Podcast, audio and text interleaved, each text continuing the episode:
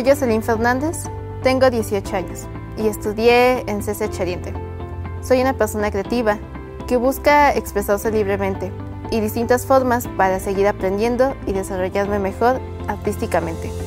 Mi participación en Goya se titula La sexualidad de la sexual, en donde reflexiono sobre la asexualidad dentro de los prejuicios de la sociedad y la invisibilización de esta orientación sexual. Pues aquí estamos para nuestro programa súper especial con este, tres, tres estudiantes muy distinguidas, este, colaboradoras de nuestro periódico, revista, del programa universitario de estudios o democracia, justicia y sociedad que se llama Goya. Este, y el tema que vamos a abordar con todos nuestros alumnas, estudiantes, es el de nuevas formas de vivir el sexo y el género. Todos amamos igual.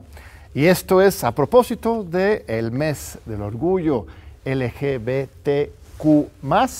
Este, todos los textos, eh, las autoras hablan de este tema y ya estamos aquí con nuestra primera autora, la muy distinguida, este, gran escritora, este, mujer creativa inteligente, Jocelyn Fernández. Bienvenida. Muchas gracias. Al contrario, este, tú acabas de salir de CCH Oriente. Sí.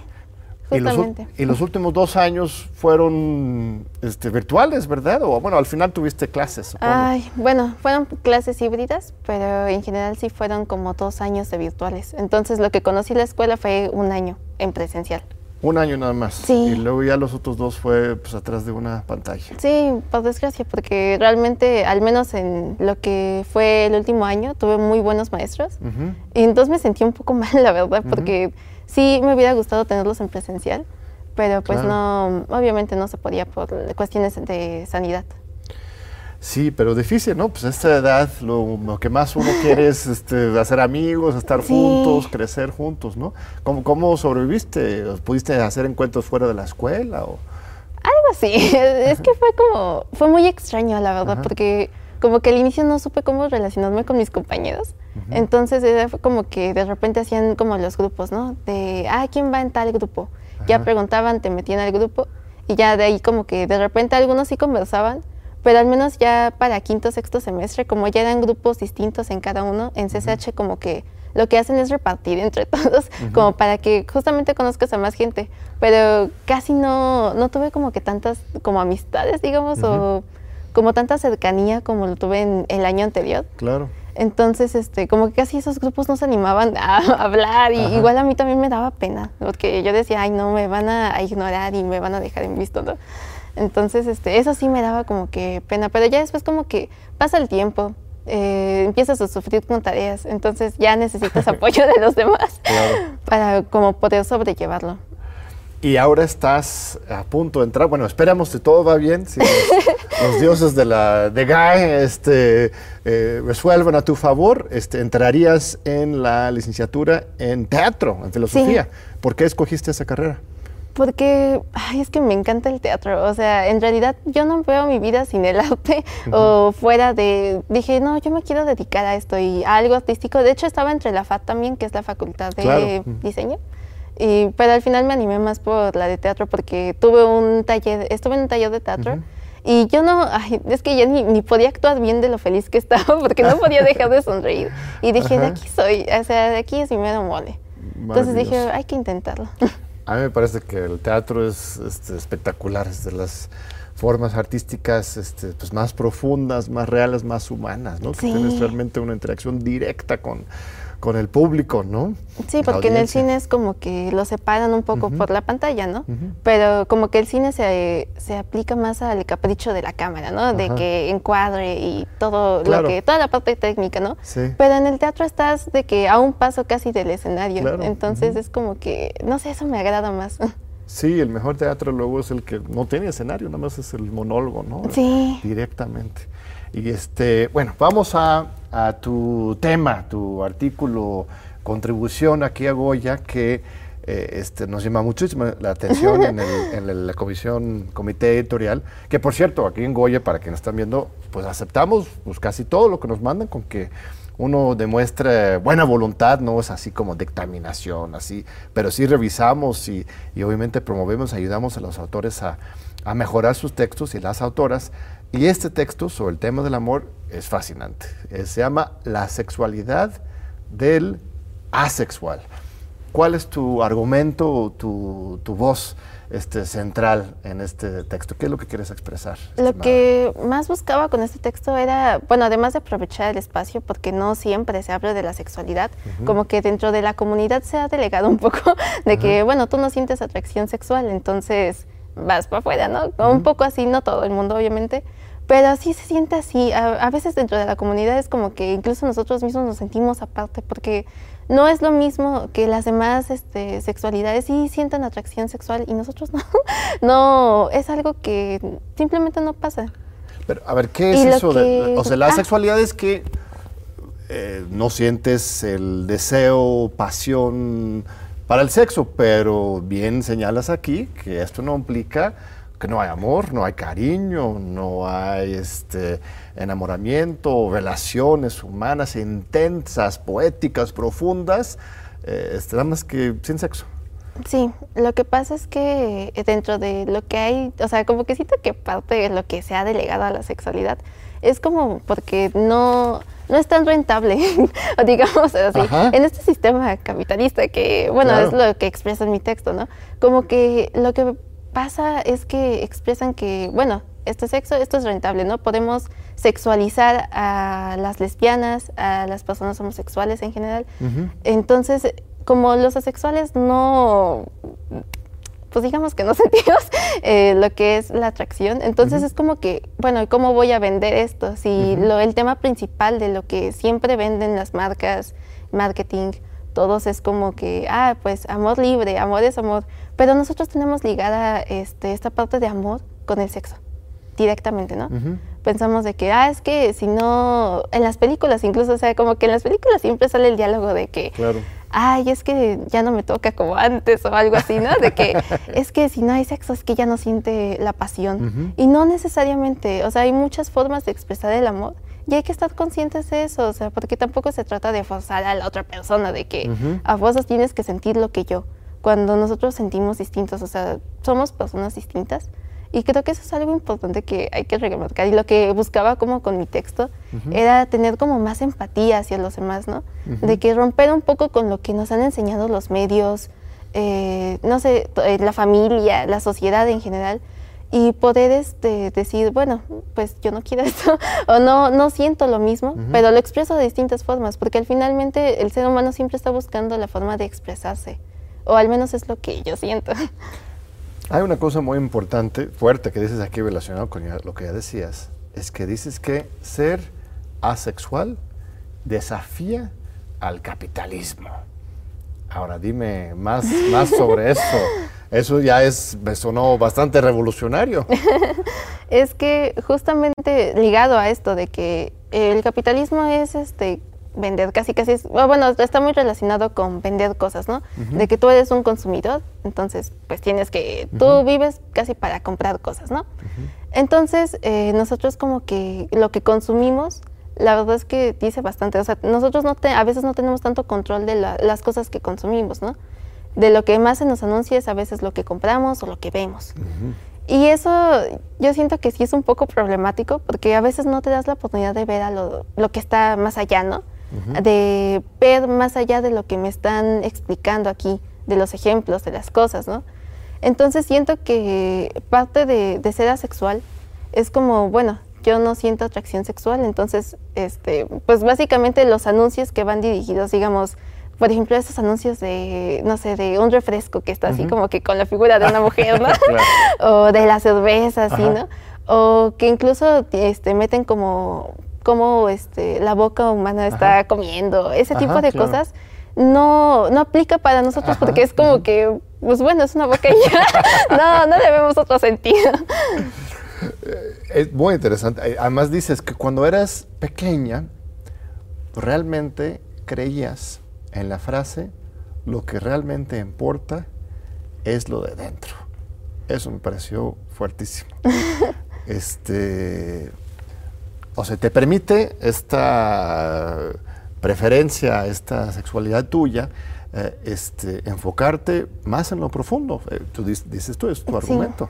Ah, bueno, lo que he notado también con otras personas que, o sea, que he platicado con otras personas que también son de la misma orientación sexual, es que ellos también, este, como que pasan por esto que es, bueno, em, no siento atracción sexual, entonces es como que algo que casi se descarta. Hay muchos tipos de atracción, obviamente, pero pues es como que pasas a más allá a ver este no solamente a darle tanta prioridad a lo que es lo sexual o el sexo relaciones sino a darle prioridad a otro tipo de cosas como el tiempo en el que compartes con una persona o cómo te trata el respeto. Como que a veces vas un poco más allá incluso hay personas que realmente no tienen una los que son los románticos los que no buscan ningún tipo de relación este, este digamos en pareja pues ellos no tienen como la necesidad de, pero las personas que sí somos románticas, que sí nos gusta compartir en pareja o tener alguna, buscar alguna relación en general,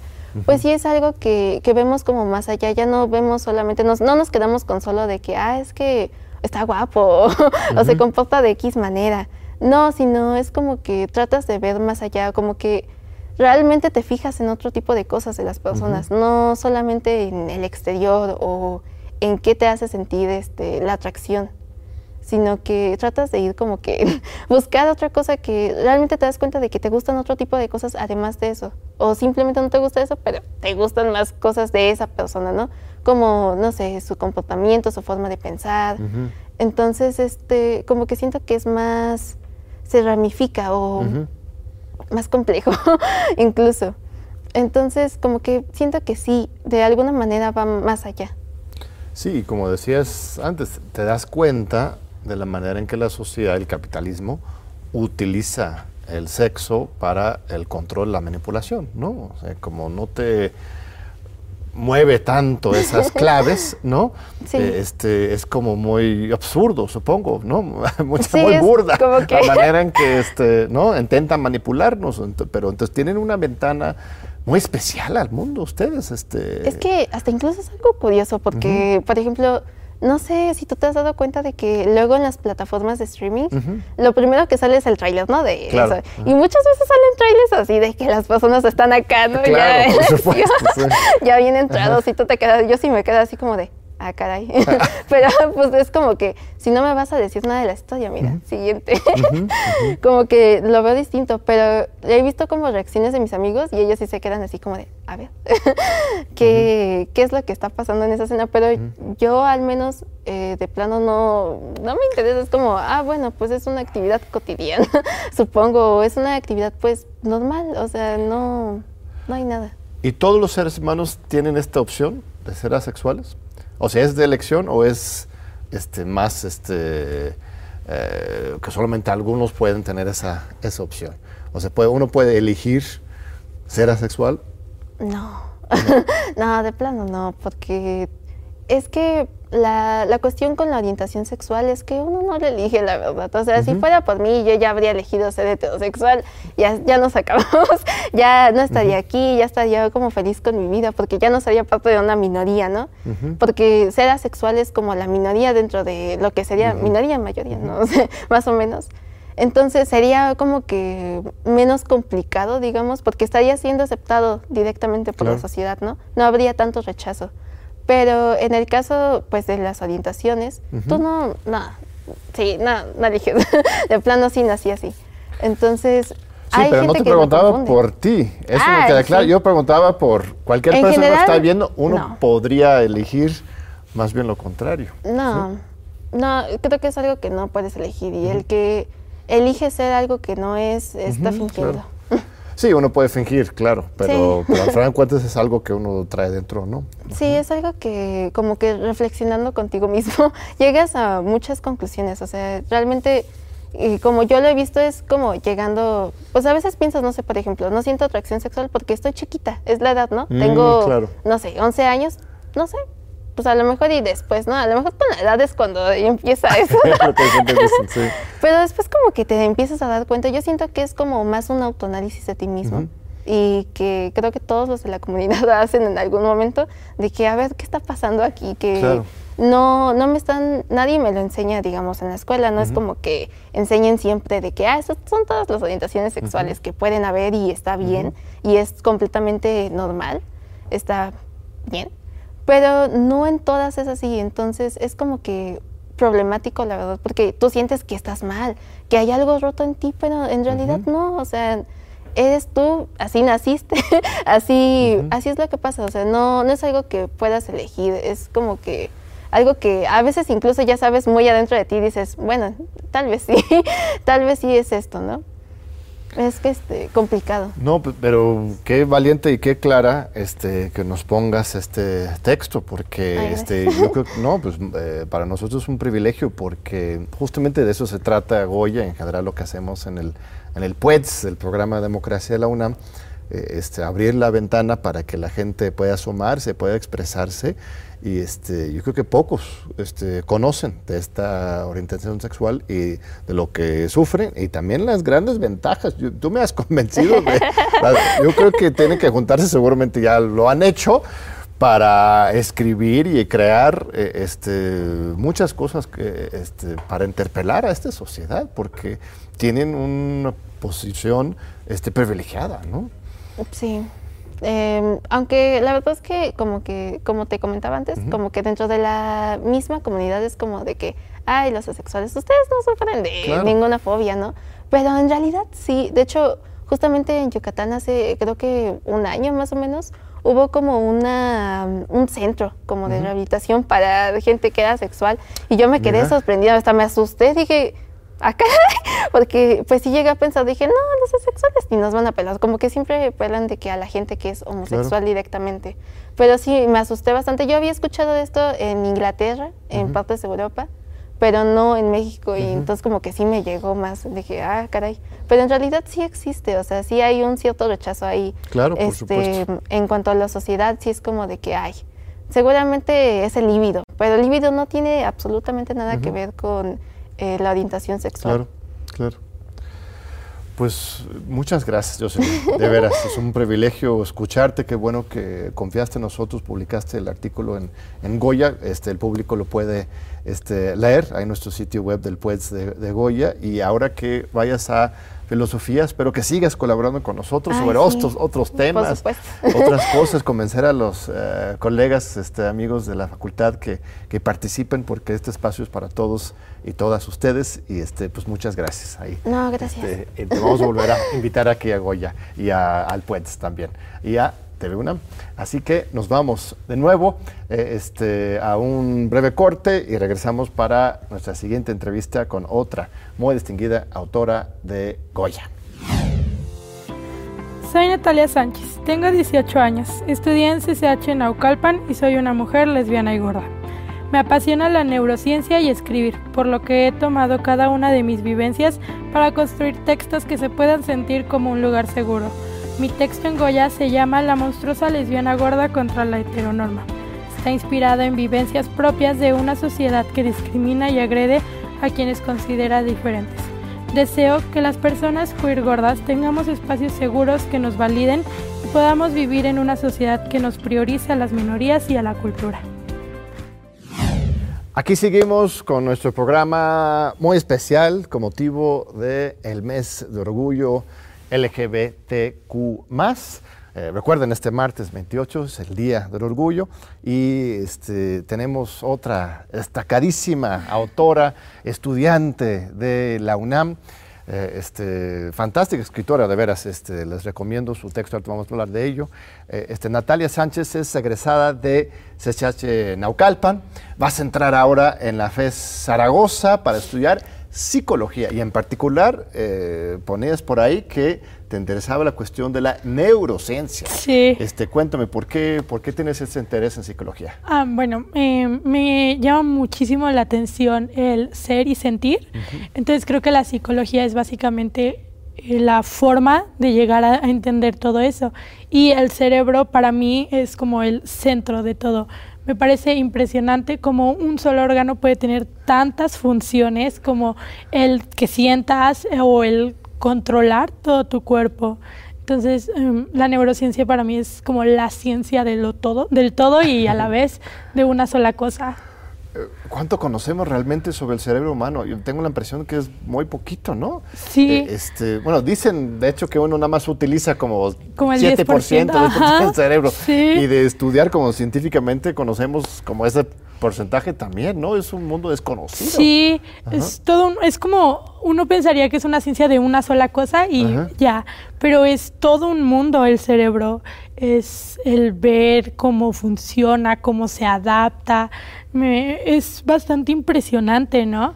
El sentir que como no conocemos algo que tenemos en nosotros, algo que nos, eh, como que nos dicen, bueno, pues es lo que le manda a tus manos a moverse o así, y aún así no lo conocemos al 100% o no sabemos si ya lo terminamos de conocer. ¿Y hasta qué punto nos determina el cerebro a nuestras acciones? eh, O más bien nos predetermina, ¿no? Nos- nuestras acciones, nuestros sentimientos. O sea, somos eh, eh, víctimas de nuestro, nuestro propio cerebro. ¿Hasta qué punto podemos nosotros eh, cambiar las cosas? O sea, ¿cuánta libertad realmente tenemos? Pues esa es la pregunta que yo tengo. Bueno, pues a- a mi parecer, yo siento que toda la libertad que podamos, eh, porque al final el cerebro es nosotros, es nuestro, lo que queremos hacer, aunque sea involuntario, ¿no? Los movimientos involuntarios así, Claro. siguen siendo parte de nosotros. Entonces yo siento que el cerebro es como toda una libertad de existir en una sola cosa. Entonces yo considero como que el cerebro es el todo en la libertad, en la expresión, en todo eso. Qué bonito. Eh, ahorita que estuvimos en pandemia, eh, estuvo difícil, supongo, ¿verdad? Sí, mucho. O sea, ¿cuál- ¿conociste un año nada más tu, del CCH? ¿No Ajá, tanto? sí. O sea, ¿el último semestre tuviste clases presenciales o no tanto? bueno, fue híbrido, nada más una, una semana cada, cada mes. Entonces sí fue ¿Y muy pudiste poquito. hacer amigos y amigas en, en Ajá. el CCH o estuvo difícil? Fue muy complicado. Por ejemplo, el segundo año que fue completamente en línea, sí sentí que mi, mi forma de socializar se vio muy limitada, casi nula.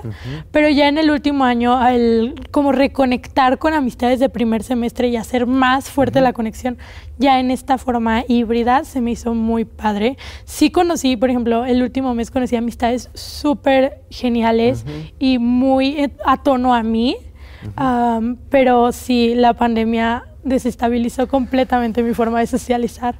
Sí, yo creo que fue un trancazo para la juventud. Sí. Para todos nosotros nos afectó, Ajá. pero los que ya tenemos pues cierta estabilidad, una familia, pareja, eh, hijos, etcétera, pues al final de cuentas hasta más tiempo para estar juntos, etcétera. Pero para un joven que está buscando en el mundo externo crecer y, y- y- y desarrollarse socialmente, pues es, es, es cortar, ¿no? Un poquito. Ajá, pues te cortan esas ganas de salir corriendo, de socializar, porque siempre dicen como que la adolescencia es la cuna de donde más amistades haces. Claro. Y la pandemia lo cortó de tajo, cortó toda la forma de socializar, que igual hubo muchas redes que nos ayudaron a conectar, Claro. pero sí, no es nunca lo lo mismo, nunca va a ser lo mismo. Bueno, tú tienes un talento muy especial que este, seguramente pudiste desarrollar dentro de la, la pandemia, que es la escritura.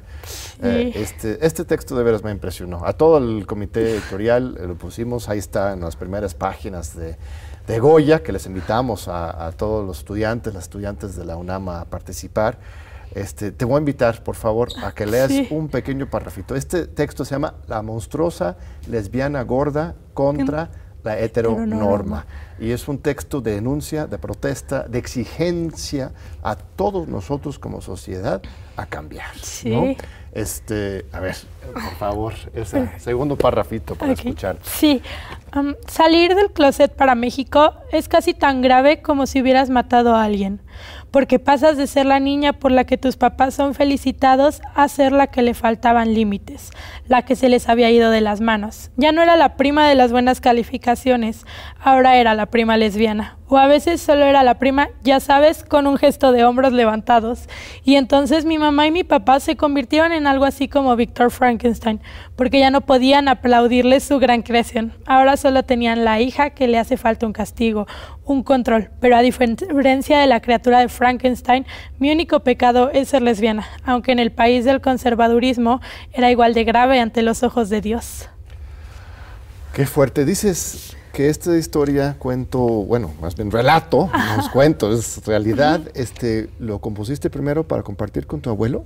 Sí, ah, bueno, yo primero quería, había terminado de leer Frankenstein y me encantó, entonces yo quería expresar todo lo que yo sentía, porque en mi mente a mí me pintaban como un monstruo por lo que me gustaba y mi abuelo era un hombre de 70 años con otra mentalidad completamente diferente, que tenía muy arraigadas sus actitudes.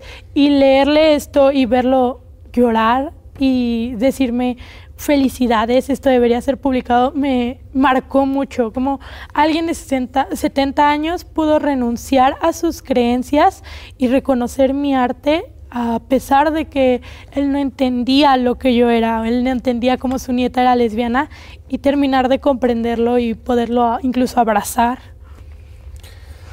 Qué lindo. Este, entonces nos lo mandaste a, nosotros, lo publicamos, este, y él falleció en este inter. En el, ajá. sí. Eh, un poquito antes de que yo encontrara a Goya, él fallece.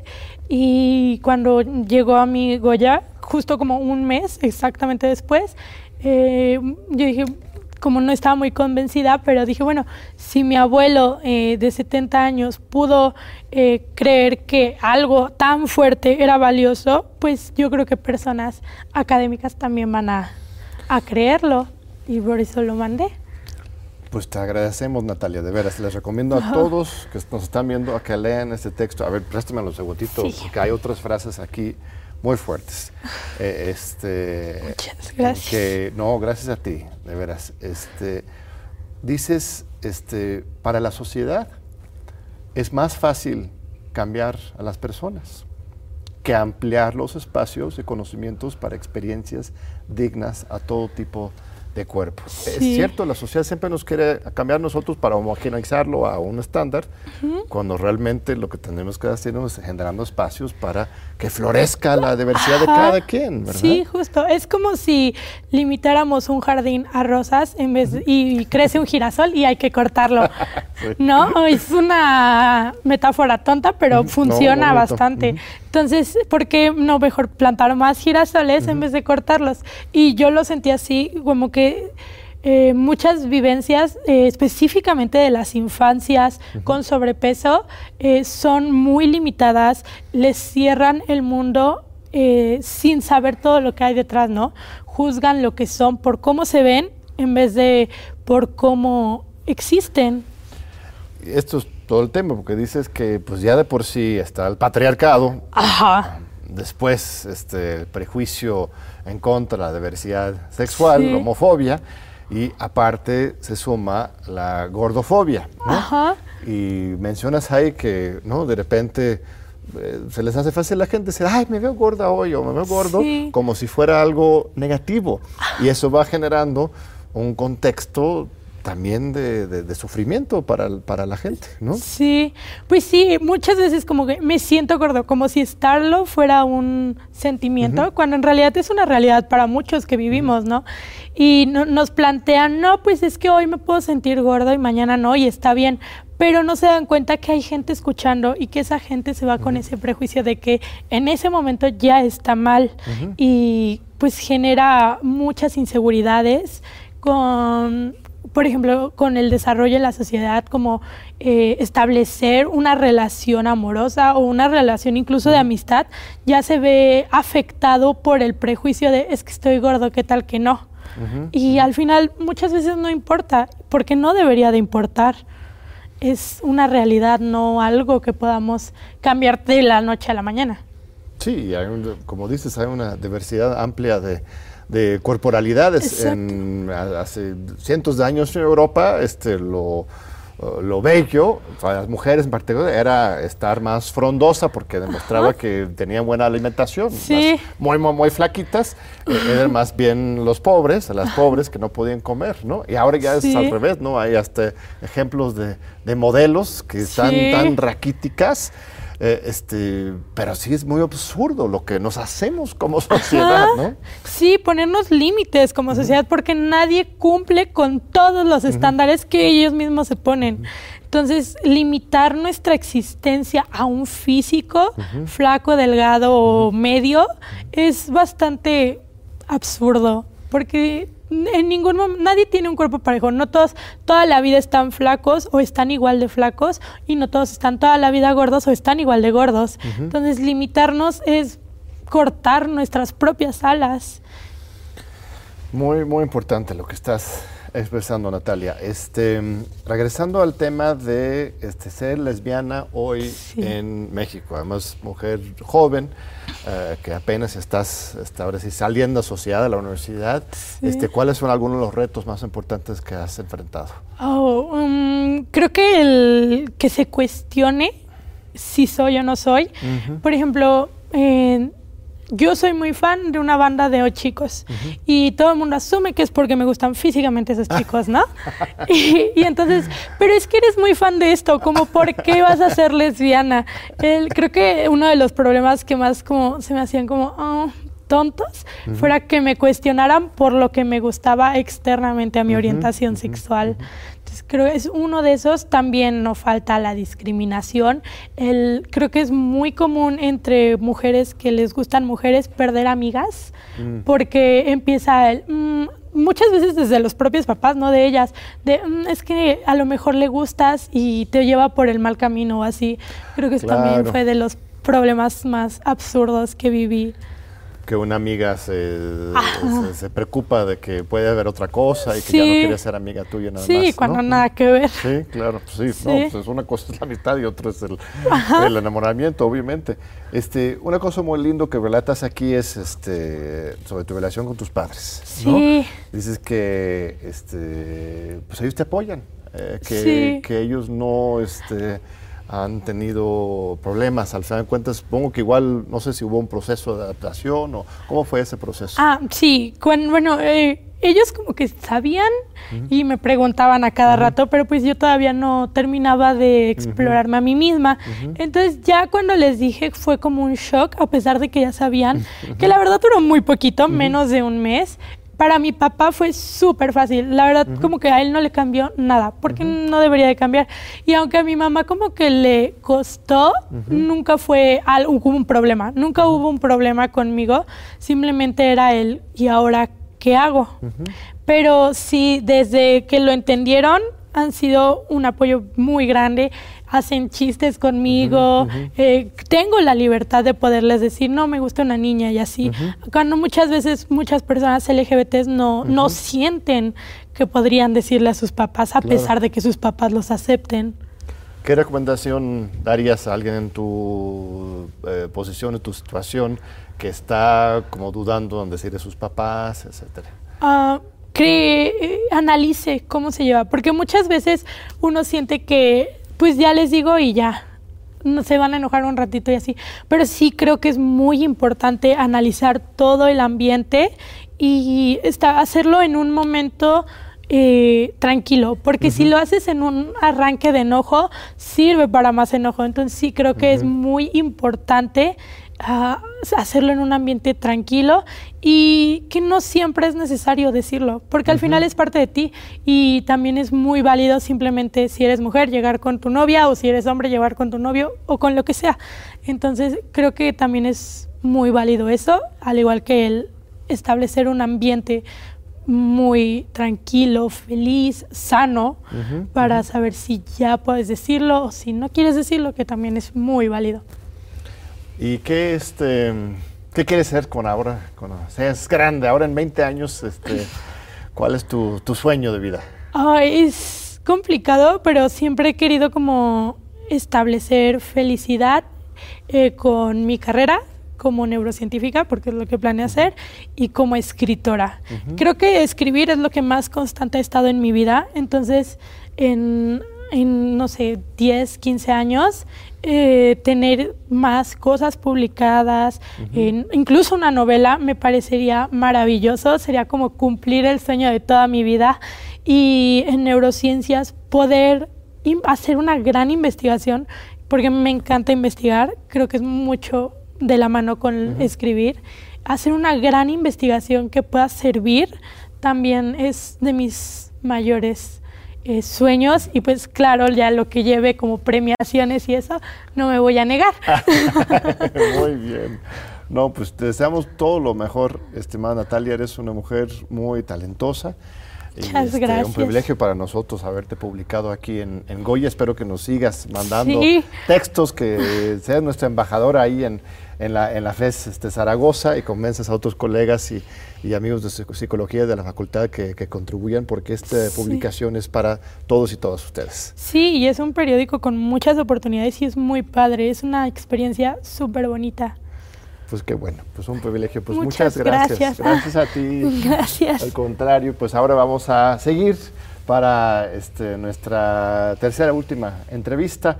Es con las autoras de la el periódico, la revista, es una publicación híbrido, este, Goya. Así que no se vayan, ahorita regresamos para seguir con usted. Soy Dana Villegas, tengo 17 años y estudié en el CCH Azcapotzalco. Soy amante de la música, la fiesta y la poesía. Soy una chica con ganas de triunfar de carácter fuerte pero muy empática. Mi texto en Goya se llama Sexualidad, el tabú más grande de la sociedad. En él busco hacer una crítica a la sociedad mexicana por doble moral y su fanatismo por mantener las buenas costumbres, mismas que solo perpetúan la ignorancia. Mi texto busca dar voz a aquellas personas marginadas por amar libremente, arrancar las ideas antiguas y dar voz a un nuevo México, en donde amar no es pecado ni mucho menos delito, y sobre todo revolucionar, gritando aquello que por años tuvieron que callar. Aquí estamos con Dana Villegas, vamos a cerrar con Broche de Oro, este programa sobre la sexualidad, sobre el sexo, sobre el género. Eh, es un programa especial con motivo del mes del orgullo LGBTQ+. Y este, bienvenida, bienvenida Dana. Muchas este, gracias. Por estar con nosotros. Eres colaboradora desde hace tiempo de Goya. Sí. Este, ¿Cuándo primero, cuál fue el primer número en que colaboraste? Eh, me parece que participé por primera vez en el número 3, eh, con mi obra Doña de mi Destino. Fue mi primera participación. Y bueno, pues ahora, esta, bueno, en este número número 5 fue mi tercera participación precisamente y estoy muy emocionada. ¿Y cuál ha sido tu experiencia? ¿Por qué este, este, te ha gustado tanto colaborar con nosotros? Más que nada lo que me motivó a colaborar en Goya es que yo estoy consciente de que la comunicación conlleva una gran responsabilidad, más que nada en la cuestión de que mi mensaje puede ser algo que cambie vidas o que cambie pensamientos. Entonces, desde muy pequeña creo que estuve encaminada a comunicar, a escribir, a hablar de pues de hablar de polémica más. Mi generación se ha destacado por eso, ¿no? Por gritar todo aquello que por años pues obligaron a callarse. Y lo que me motivó principalmente fue eso, fue alzar la voz, fue sacar todo lo que había dentro de mí y poder expresar con, palabras en un texto, pues a lo mejor, no sé, un lugar seguro para muchas personas, porque he tenido muchas amistades que por por muchas cuestiones han tenido que, han tenido que sufrir humillaciones, marginaciones. En mi caso no ha sido así, pero lucho porque ninguna niña o niño o persona tenga que volver a pasarlo. Por eso me motivé a participar y a seguir participando porque es algo que me gusta, me gusta escribir, me encanta dar mi mensaje al mundo, me fascina hablar sobre pues sobre todo lo que nos rodea y que durante años se vio raro ¿no? Durante años se, vio raro hablar de sexo, hablar de, bueno, mi primera obra, Doña de mi Destino, de esta parte femenina, fuerte. Ahora que estamos generando un nuevo mundo, digo, hay una frase que me encanta donde dice, mi abuela luchó por el divorcio y por el voto. Mi madre está luchando porque se, se, mantengan estas cosas y yo lucho porque mi hija pues todavía tenga más libertad en el mundo, ¿no? Entonces eso es lo que me motiva, hablar en voz alta lo que la mayoría de la gente no se atreve. Sí, dices que incluso tu texto es un grito de guerra. Exacto. Ahorita vamos a entrar al texto, pero primero cuéntame más de, de, ti. Eres, de, bueno, egresada ya de CCH Azcapotzalco. Sí, soy egresada. Y camino a, este, Acatlán en periodismo, comunicación, ¿no? ¿Cómo se llama la carrera ahí? Es la Facultad de Acatlán en comunicación. Comunicación. Este, voy encaminada a, como te digo, desde pequeña yo no me había dado cuenta hasta que varias personas, maestros que me decían, vas acá, vas acá, no, no lo sueltes, lo tienes. Y yo dije, bueno, vamos a intentarlo. Pega aquí en el Goya, funciona, digamos. Y dije, pues me encanta. No, pues Acatlán tiene una gran escuela de comunicación, eh, seguro vas a, vas a crecer y consolidar bastante esta capacidad literaria y de expresión. Este, tu tema, eh, dentro del tema general de, este número 5, eh, el texto se llama La sexualidad, el tabú más grande de la, sociedad. Y dices que es un grito de guerra. ¿Por qué, ¿Por qué de guerra? ¿Por qué tanta violencia? Dana, ¿qué pasó? Lo que pasa es que, bueno, como te digo, durante años he sido testigo de algunas marginaciones, humillaciones, más que nada de, que siempre es un tema que bajo del agua, ¿no? Hasta hace unas generaciones la misma iglesia te lo prohibía. Claro, por supuesto. Entonces, bueno, hasta la fecha la iglesia sí, no ajá, hasta hasta la fecha hay muchos padres que siguen viviendo en afortunadamente en mi caso a mí siempre se me habló con ahora sí que con la verdad, con me pusieron la realidad enfrente y eso es algo que me, que me gusta mucho y que me gustaría que perdurara, que en lugar de, de que perduráramos estas buenas costumbres, ¿no? Que siempre perpetúan la ignorancia nada más, porque pues no es más que nada, o sea, lo único que, que es es como una, un disfraz a seguir, seguir tapando con un dedo pues lo que siempre ha pasado también, eh, bueno, como en el texto lo dije, siempre se dice, en mis tiempos no pasaba esto, en mis no es que no pasara, es que nadie se atrevía a decirlo. ¿No? Se dice que es un contagio el, tener diversidad sexual. Yo creo que no. Yo creo que antes existía un contagio de ideas retrógradas y de odio. Ese es el verdadero contagio. En este momento el único contagio que hay es de amor, de amar libremente. Yo lo dije como un grito de guerra porque quiero que sea la voz de muchas personas que ya no lo pueden gritar, que durante años tuvieron que ser silenciados, pintaron su historia con sangre y por eso mi generación y yo yo voy a hacer lo que esté en mis manos para poder alzar la voz por todas aquellas personas que ya no pueden hacerlo. Y tú dices que tú mismo no has sufrido discriminación ni exclusión, pero que sí gente cercana, sí, compañeros de escuela, de familia o en general, ¿de, qué estamos hablando? Precisamente he visto el contraste, ¿no? Más que nada siempre se ha dicho que eh, ser, este, la orientación hetero, eres normal. Y para mí es como que, ¿por qué? ¿Por qué no tener cualquier tipo de orientación es normal? Entonces, en mi caso yo nunca lo he vivido, pero gente muy cercana a mí incluso se ha tenido que separar. Tengo amigos que no tienen contacto con sus familias, que han tenido que mudarse de, ciudad, de país, de lugar, porque no pueden amar libremente. Entonces yo creo que el México que nos trajo aquí no es el que nos va a llevar al futuro. Tenemos que improvisar, tenemos que salir de todo lo nuevo. Lo más bonito de, o sea, lo bello de las cosas es su excentricidad, es ser nuevo, es renovarse. Y si te quedas en, pues ahora sí que en tu caparazón, no sales al mundo, no, no. Por eso yo no lo he vivido afortunadamente, pero tengo amigos que desgraciadamente han tenido que luchar con esto toda su vida. Y no me gustaría que una persona de mi familia, no sé si llego a tener hijos, mis hijos, que alguien más se sintiera culpable de amar. Eso no, no me gustaría. ¿Y cómo has logrado esta mm, armonía familiar? Porque como dices, no es eh, siempre el caso, ¿no? Ajá. Este, ¿qué, ¿qué, lecciones has tú sacado de esa, de esa armonía o qué puedes compartir con, con los demás que, que este, para poder generar ese tipo de convivencia? Afortunadamente mis papás siempre han sido de mente muy abierta van sobre la marcha trabajándolo, obviamente, por su tipo de crianza es muy difícil, pero bueno, se ve reflejado en, en mí, ¿no? Ellos me crearon, precisamente ellos me, pues, me educaron y de ahí yo, más que nada mi, mi, los dos, mi, mi, papá y mi mamá son unas personas muy, muy abiertas, como ya lo dije, y también son muy empáticos. Siempre han visto la manera de ayudar a los demás y entienden, mi papá precisamente mi abuela paterna hace poco le dijo, eres un papá moderno. Y mi papá le dijo, no es que sea moderno, pero yo pasé por su etapa y la tengo que entender.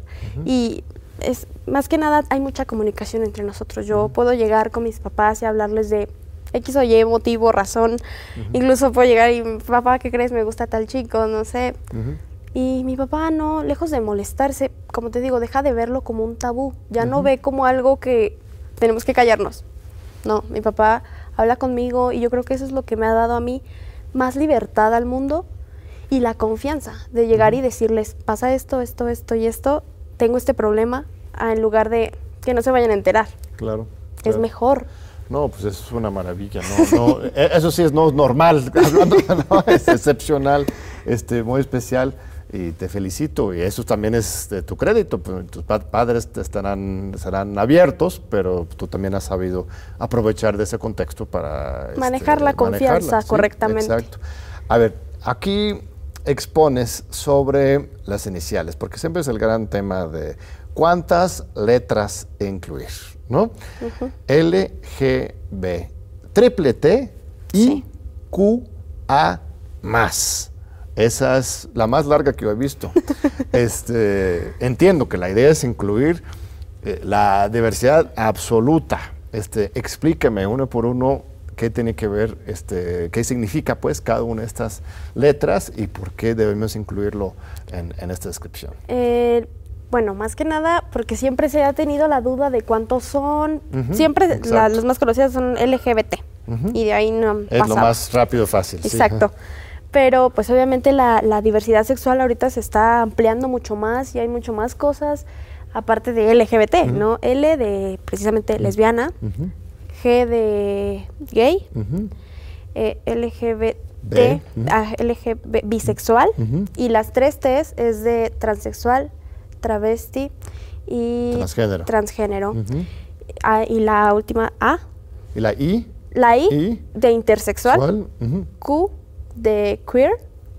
¿Y cómo es diferente queer de, los otros? Ah, lo que pasa es que tengo entendido que son las orientaciones que no se identifican con ningún género. Ah, ok. Son personas. sí, y luego A. A, asexual.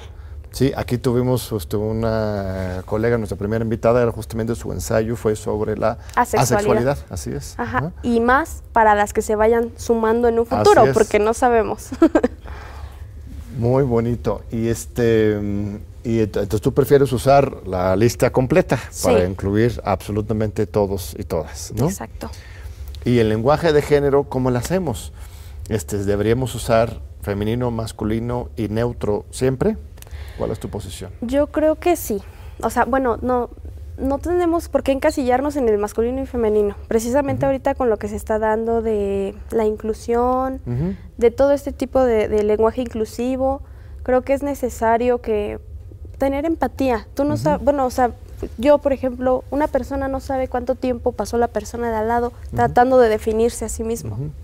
Entonces, sí, ahora sí que no respetar solamente con una palabra su, su identidad, pues puede ser puede ser dañino para esa persona, no sabemos qué tanto afecte.